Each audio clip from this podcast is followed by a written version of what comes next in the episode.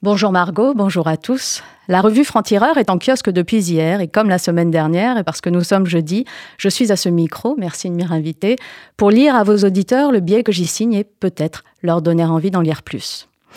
Féminisme de façade. Marine Le Pen veut faire de l'endométriose une affection longue durée. Elle rêve surtout de provoquer un consensus qui validerait sa banalisation par un féminisme de façade. C'est oublier que l'adhésion générale à l'existence d'un problème n'entraîne pas ipso facto la pertinence de toute solution proposée. En d'autres termes, ça n'est pas parce que le RN veut faire un coup politique en s'appropriant un combat dont personne ne peut nier la pertinence qu'il ne faut pas questionner ses intentions. L'endométriose touche environ une femme sur dix en âge de procréer. C'est une maladie difficilement diagnostiquée, caractérisée par des douleurs indicibles au moment des règles et de graves problèmes de fertilité. Pour le RN, c'est surtout l'opportunité de recueillir, calcule-t-il, l'assentiment général qui lui manque.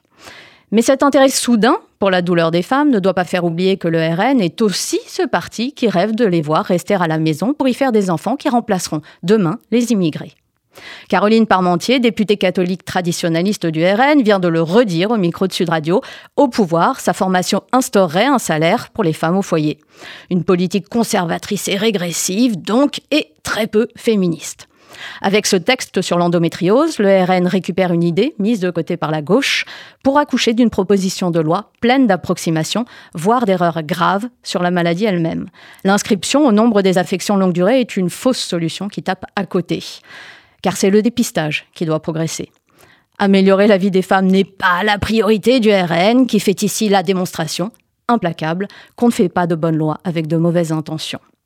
Margot, nos auditeurs, vous pourrez lire ce billet dans la revue Franc-Tireur en kiosque depuis hier. Vous y lirez ce billet, mais aussi le franc-parler de Caroline Fourest sur la propension de LFI à voir des fascistes partout, puisque tous ceux qui ne partagent pas leurs outrances sont des nazis pour ce parti. Notre sujet à la une, cette semaine, c'est Trump. Son premier procès s'ouvre à New York. Est-ce le début de la fin? Le portrait qui fâche, c'est celui de Thaïs Descuffon.